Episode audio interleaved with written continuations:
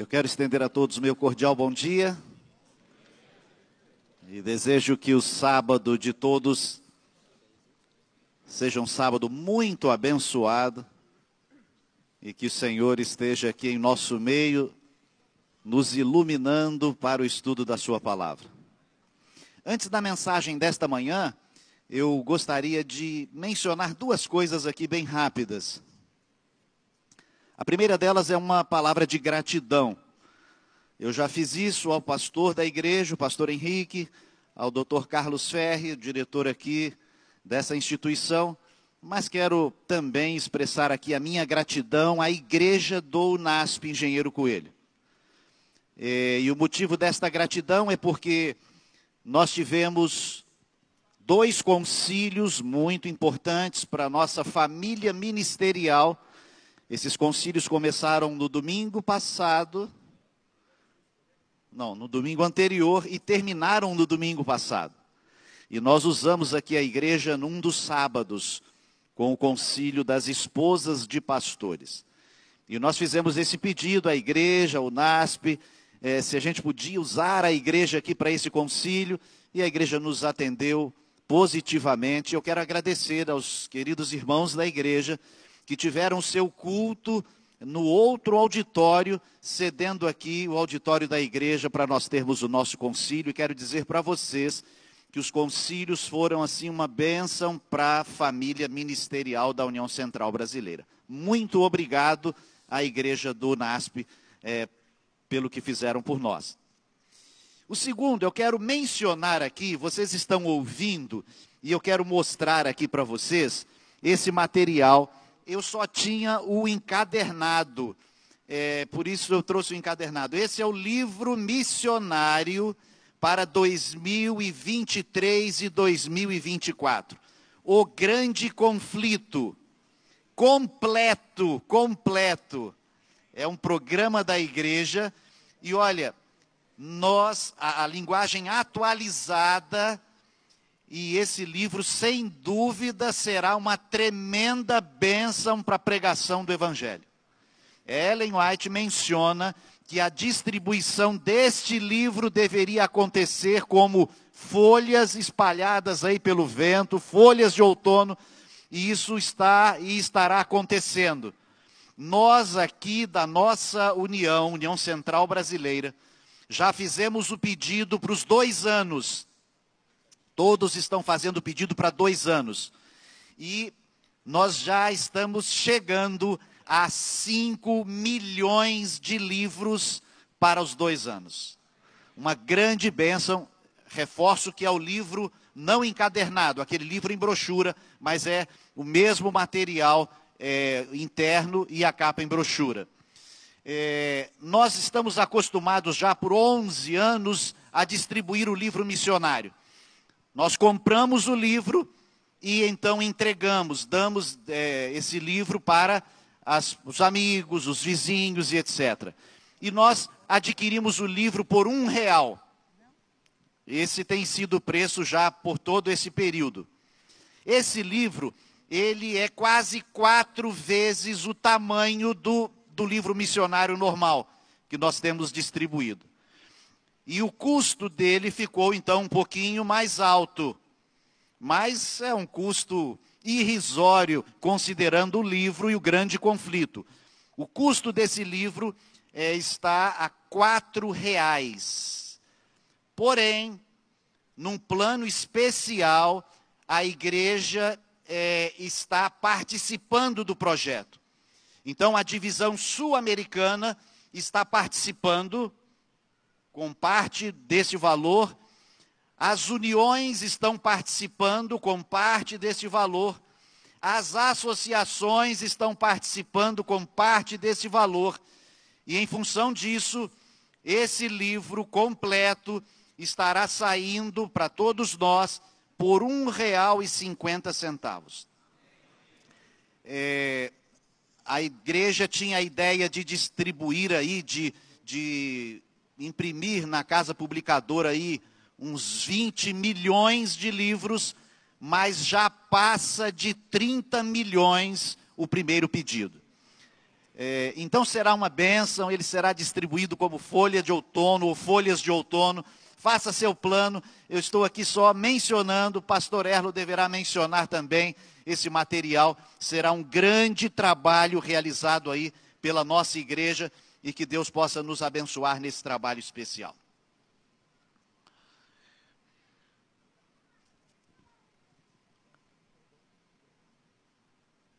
Era o mês de agosto de 1844.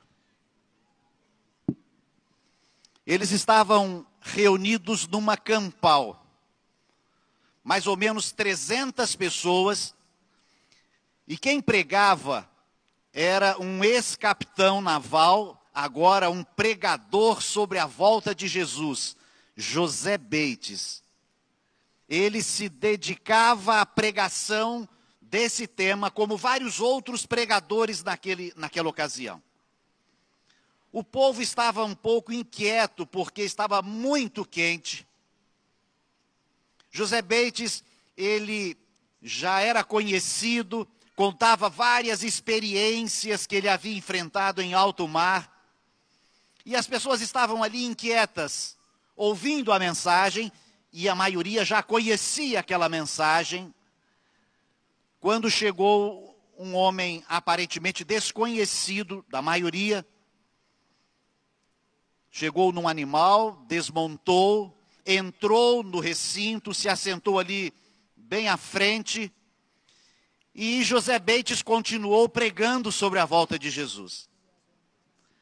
Enquanto ele falava, levantou-se uma mulher bem corajosa no meio do auditório e disse assim: Pastor Bates, por favor, pare, pastor. Nós estamos felizes com a sua mensagem, com a sua bonita pregação, já conhecemos esse tema, mas, pastor, nós estamos há dois meses para a volta de Jesus, era o mês de agosto, e Bates pregava que Jesus voltaria no mês de outubro. Nós estamos a dois meses da volta de Jesus e há entre nós um visitante que também tem pregado sobre a volta de Jesus e trouxe uma mensagem especial para nós. E ela apresentou aquele homem que havia chegado, que se chamava Samuel. José Bates provavelmente já tinha ouvido alguma coisa sobre este pregador, porque ele estava desenvolvendo um estudo sobre o tema da volta de Jesus, e ele então convidou Samuel para assumir o púlpito e Samuel começou a pregar. E ele começou a pregar sobre o mesmo tema, volta de Jesus. E ele então disse para os irmãos: Olha, contextualizou, e eu quero afirmar para vocês que Jesus vai voltar no ano de 1844. E eles disseram amém. E ele continuou e disse: e mais do que 1844, Jesus vai voltar no mês de outubro.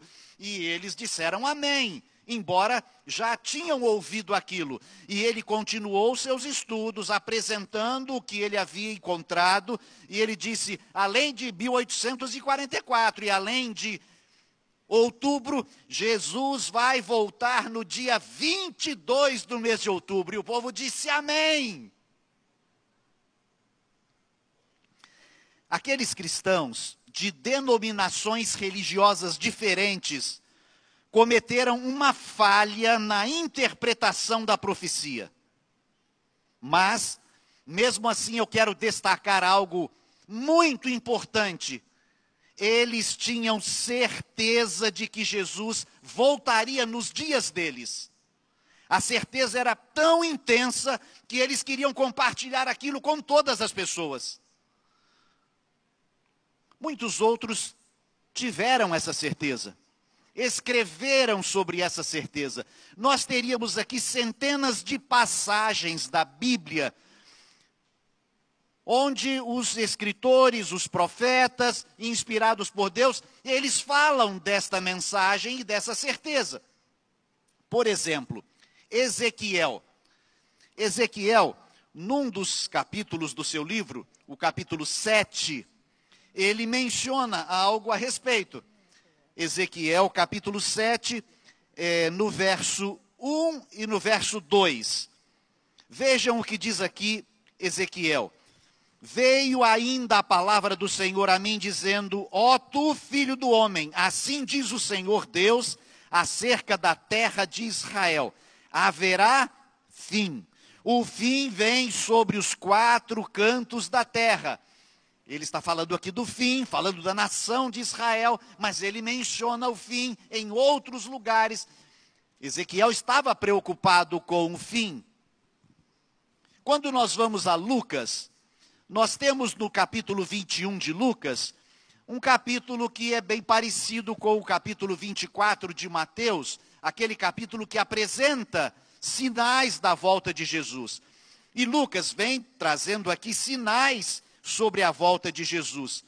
E no verso 27 do capítulo 21, ele usa aquela frase conhecida: Então se verá o filho do homem vindo numa nuvem com poder e grande glória.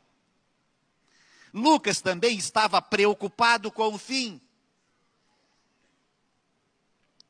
Será que a volta de Jesus ainda vai demorar muito tempo? Essa é a nossa mensagem, a nossa pregação, é a razão do nosso nome. Será que vai demorar muito? No livro Serviço Cristão, a página 96, Ellen White diz assim: Todo cristão tem o privilégio não só de esperar a vinda de nosso Senhor, como também de apressá-la. Ela usa essas duas palavras, esperar e apressá-la. Se todos os que professam o seu nome, continua Ellen White, se todos os que professam o seu nome produzissem fruto para a sua glória, quão depressa não estaria o mundo todo semeado com a semente do Evangelho. Rapidamente amadureceria a última grande seara e Cristo viria recolher o precioso grão. Duas coisas importantes: esperar, mas também apressar. Dando o nosso testemunho, falando disso, compartilhando esta mensagem com outras pessoas.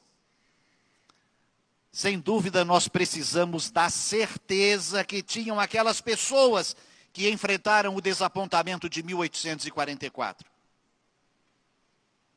Eles cometeram uma falha, mas tinham certeza que Jesus voltaria nos dias deles. Não muito antes do dia 22 de outubro daquele ano, um outro pregador sobre esta mensagem, o pastor Carlos Fitt, num, num dia, ele realizou três batismos, num só dia. Mas não foram três pessoas, foram três grupos de pessoas. Estava muito frio, já em outubro. Ele ficou muito tempo dentro da água, água gelada. Em resultado disso, ele adoeceu e vejam, na segunda-feira, dia 14 de outubro, o pastor Carlos Fitt faleceu. Eles publicavam um periódico que eh, se espalhava com estas mensagens da volta de Jesus, e nesse periódico falava da, do falecimento do pastor Carlos Fitt e dizia o seguinte a respeito da família. A sua viúva e os filhos órfãos estão na cidade de Cleveland, aguardando confiantemente a vinda do Senhor para reunir os membros espalhados da sua família. A irmã Fitch está sorridente e feliz. Isso por ocasião do funeral. A esposa está sorridente e feliz. Não é fácil imaginar seus filhos com lágrimas nos olhos, lhe perguntando após o funeral: Mamãe, nós vamos ver o papai de novo? Sim, meus filhos. Daqui a oito dias, daqui a oito dias, Jesus vai voltar. E ele vai ressuscitar o papai, vai ressuscitar os irmãos que já morreram, e nós voltaremos a ser uma família feliz e agora para sempre na noite de segunda-feira, 21 de outubro de de 1844, aquelas crianças tornaram a perguntar: mãe, então quer dizer que amanhã nós vamos encontrar com o papai? Sim, queridos, amanhã nós vamos encontrar com o papai. Havia uma falha na interpretação, um erro que resultaria em tristeza, decepção, deboche, porém eles tinham uma certeza invejável. Ao se esgotarem os últimos dias, os comerciantes que praticavam a fé do advento simplesmente fecharam seus estabelecimentos comerciais. Mecânicos trancaram as oficinas. Empregados desistiam dos empregos. Em reuniões campais, dezenas de pessoas confessavam suas faltas umas às outras e oravam juntas. Grande soma de dinheiro era dada para que aqueles que tinham dívidas pudessem pagar suas dívidas e também para a impressão daquele material que falava da volta de Jesus. Chegou ao ponto dos que estavam trabalhando nas impressoras falarem: não precisa trazer mais dinheiro, o que nós temos aqui é suficiente para imprimir todo o material até o dia da volta de Jesus. Isso fez com que muitos doadores saíssem tristes por não poderem mais contribuir. No campo, alguns fazendeiros abandonaram suas plantações. As batatas permaneceram na terra, maçãs apodreciam nos pés. Na cidade, um professor, juiz e um político renunciaram seus cargos. Na Filadélfia, um alfaiate, ele fechou a sua alfaiataria e colocou uma placa bem grande assim na porta da alfaiataria, em homenagem ao Rei dos Reis, que aparecerá dia 22 de outubro. Grandes instituições dispensavam seus funcionários. Metodistas, congregacionais, presbiterianos, e outros se apressavam para serem batizados, não numa igreja, mas na mensagem do advento.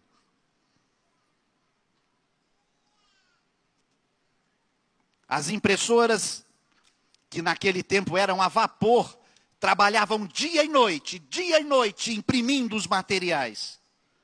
15 de outubro, sete dias para o fim. 16 de outubro, 17 de outubro, 18 de outubro, 19 de outubro, três dias para o fim. Faltavam três dias para Jesus voltar. No dia 19, as impressoras foram desligadas. A grande tenda onde eles faziam conferências e pregavam sobre a volta de Jesus foi desmontada e foi dobrada pela última vez. Os pregadores estavam voltando para casa para poderem ver Jesus voltando junto com a família deles.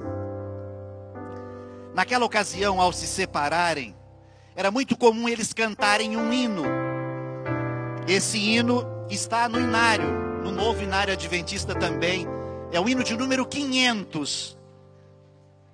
E a letra do hino que o pastor Lineu está tocando diz assim: há um país de eterna luz, é sempre dia lá, e nessa pátria que reluz, a noite findará. Marchamos para a terra além, e vamos a Jerusalém.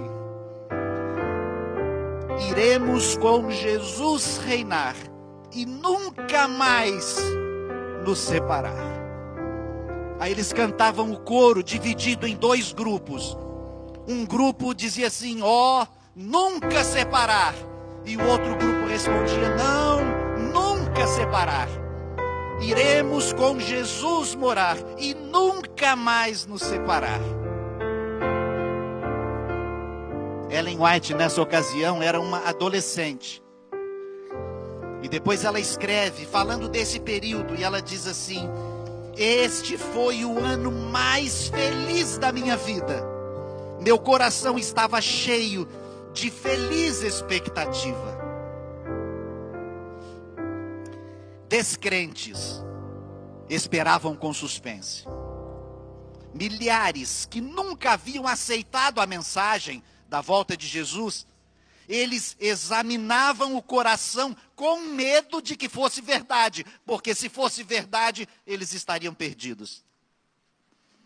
20 de outubro, 21 de outubro, 22 de outubro de 1844. Ao raiar desse dia, os cristãos se reuniram e vigiaram o dia todo, porque não sabiam a que hora o Senhor voltaria. O sol ergueu-se no oriente, o noivo não apareceu.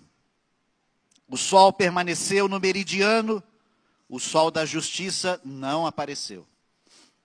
O sol escondeu-se no ocidente, o rei dos reis não veio. As sombras da noite baixaram, e em desconsolados lares de pessoas que tinham a fé do advento, os relógios assinalaram meia-noite. Jesus não voltara. 22 de outubro havia terminado. Grande decepção, grande desapontamento. Aquela profecia de Apocalipse 10 a respeito do livrinho que era doce ao paladar e depois foi amargo, estava se cumprindo naquele momento. Foi difícil para aquele grupo suportar decepção, deboche. Muitos abandonaram a fé, mas alguns poucos continuaram pesquisando para saber o que havia acontecido. O estudo estava tão claro onde eles haviam errado, qual foi o problema. O Senhor sabia da sinceridade daquele povo. E o Senhor mostrou para eles qual foi o problema. E eu aproveito e pergunto para vocês aqui: 22 de outubro de 1844 é uma data certa ou errada? É certa essa data? Sim, essa data é correta. Eles a encontraram através do estudo. Um dos textos chaves foi é, Daniel 8,14, que diz: Até 2.300 tardes e manhãs o santuário será purificado. Então eles entenderam pelo estudo, comparando textos, que 2.300 tardes e manhãs eram 2.300 anos. E no final de 2.300 anos haveria essa purificação. Mas quando começa esse período? E eles foram estudando, Daniel 8, Daniel 9, e encontraram ali a divisão dos 2.300 dias, as 70 semanas, e encontraram também a orientação de que isso começaria quando saísse o decreto para reconstruir Jerusalém. E eles foram lá e pesquisaram e buscaram três decretos para a reconstrução da cidade. Não dava para ser o primeiro, não dava para ser o segundo, então teria que ser o terceiro decreto de Artaxerxes, no ano 457 a.C. E aí eles fizeram todos os cálculos, começando em 457, 70 semanas e etc. E daria exatamente no ano de 1844. E aí foram ao santuário. Como é que acontecia aquele projeto, aquele programa especial, uma vez por ano? O dia da expiação, o dia da purificação do santuário, havia uma data específica. E aí eles trouxeram essa data, 22 de outubro. Era exato, o dia era o mesmo. O que aconteceu então? A interpretação é que estava equivocada. Eles entenderam assim: no final dos 2.300 anos, o santuário será purificado. Aí eles linkaram ao estudo sobre a volta de Jesus. Quando Jesus voltar, haverá uma purificação nessa terra por meio do fogo. Então, a purificação do santuário é a volta de Jesus, que vem para purificar essa terra. Aí estava a falha. Lá no antigo Israel, quando acontecia o dia da purificação, o sacerdote não apenas entrava na parte santa e saía do santuário, mas o que acontecia? Nesse dia, apenas nesse dia no ano, o sumo sacerdote entrava na parte santa e daí passava para a parte santíssima do santuário, para oficiar ali a purificação simbólica do santuário.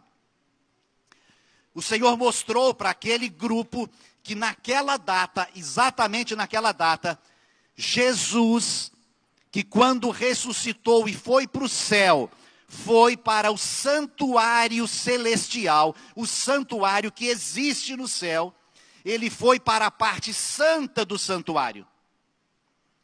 E nesse dia, Jesus estava passando da parte santa do santuário, do compartimento santo para o compartimento santíssimo. E começou a partir dessa data o que nós chamamos, por estudar a Bíblia, de juízo investigativo. Começou o juízo investigando os nomes de todos aqueles que já morreram e morreram fiéis, seguindo a Jesus. Essa foi a falha cometida. Mas agora eles tinham a revelação do que havia acontecido. Isso aconteceu em 22 de outubro de 1844. Mas só isso não. A outra coisa muito importante que aconteceu nessa data. O que foi? Nessa data, Deus suscitou um povo. Nessa data, Deus chamou um remanescente e deu a este remanescente a missão de pregar ao mundo uma mensagem específica.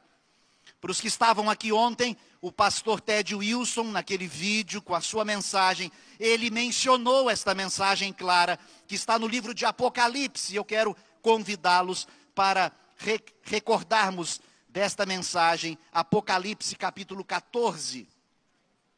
Apocalipse capítulo 14 nós chamamos esta mensagem de as três mensagens angélicas, as mensagens dos três anjos. A primeira delas está no verso 7. Qual é a primeira mensagem angélica destas três?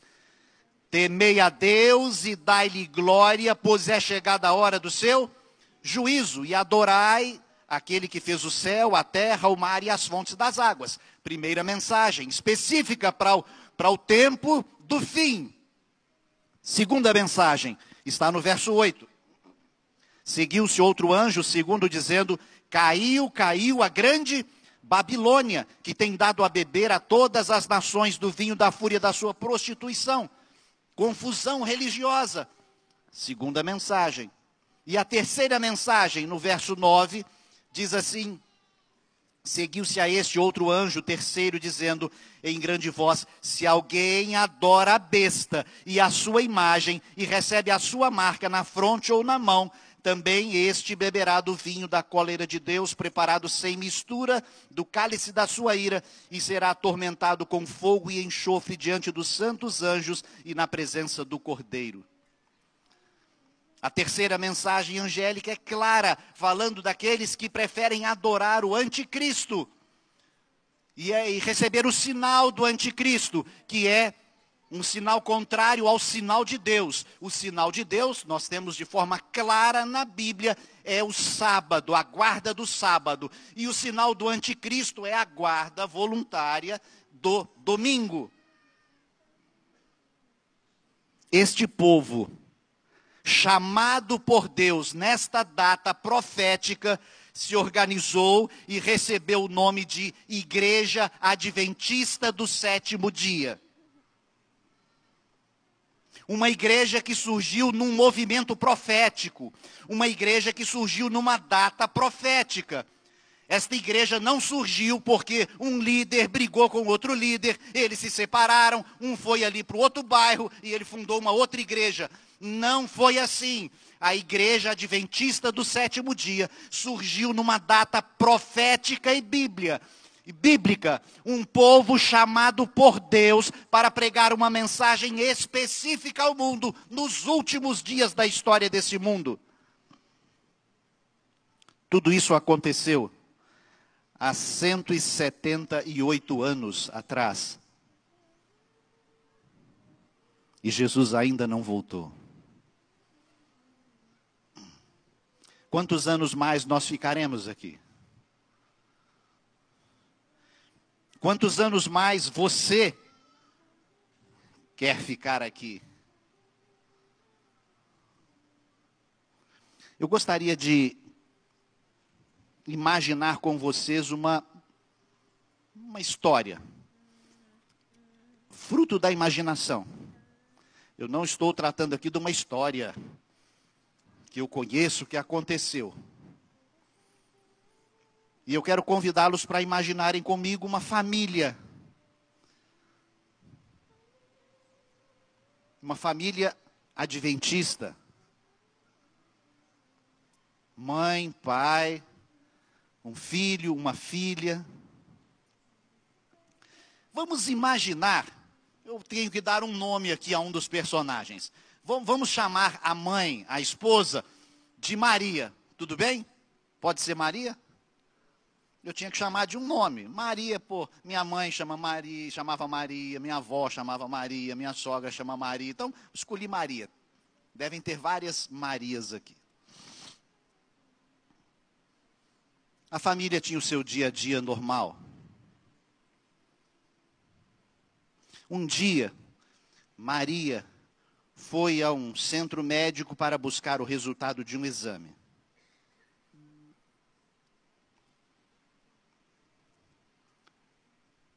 E ao receber ali o resultado, ela ficou sem chão.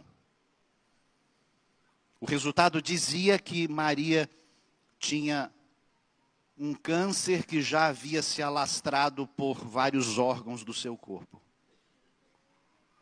E o médico foi muito claro para ela, dizendo que era um caso muito, muito, muito difícil. E disse ainda que se ela tivesse alguma crença em Deus, ela pudesse orar bastante. Maria chegou em casa, compartilhou essa triste notícia com a sua família, e todos começaram dali para frente aquele processo complicado eles tinham esperança, mas o processo é complicado.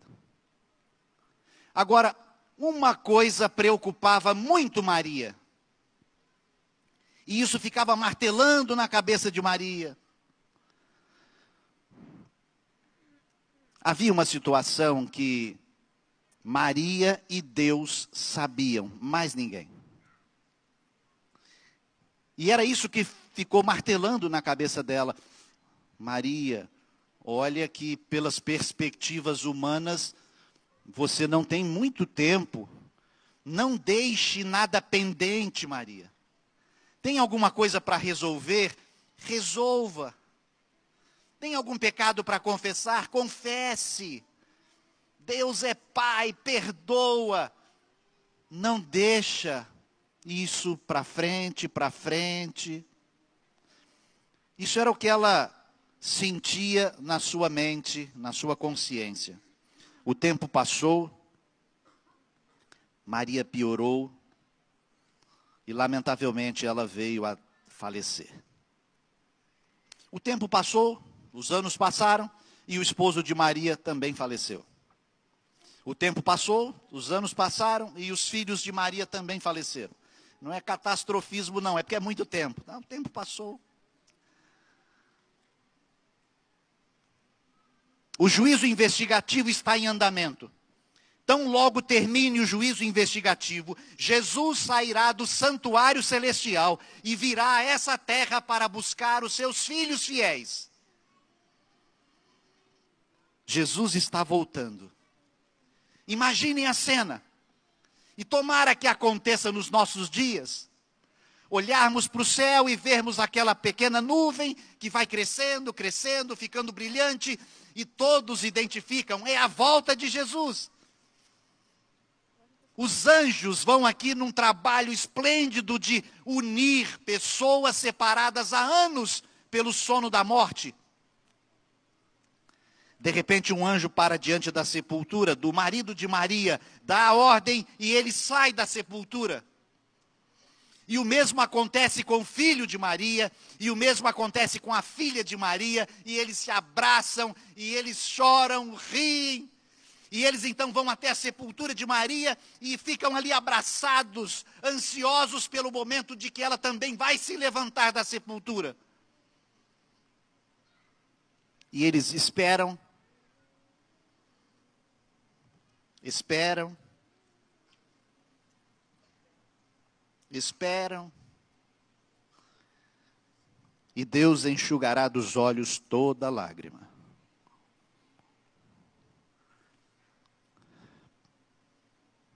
Pai e filhos vão para o céu. E uma das dúvidas que eles querem desfazer é: por quê? Por quê? Porque Maria não ressuscitou. Mil anos se passam. Maria é ressuscitada e se dá conta de que aquela é a segunda ressurreição. Passou a cega, findou o verão e Maria está perdida. Essa é apenas uma história, fruto da imaginação. Não é, não pode ser, não precisa ser a sua nem a minha história. Nós temos tudo claro na palavra de Deus. Jesus vai voltar e vai voltar logo, vai voltar em breve. Nós pregamos esta mensagem, ela é bíblica.